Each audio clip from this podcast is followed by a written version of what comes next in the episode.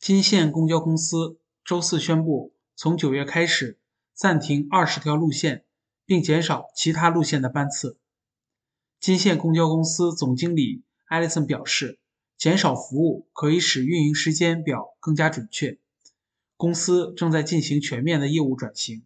包括招聘、培训、保留、车队维护和机构范围的创新。该公司在一份新闻稿中表示，他专注于修改二十条低客流量的路线，每条停运的路线都有替代方案，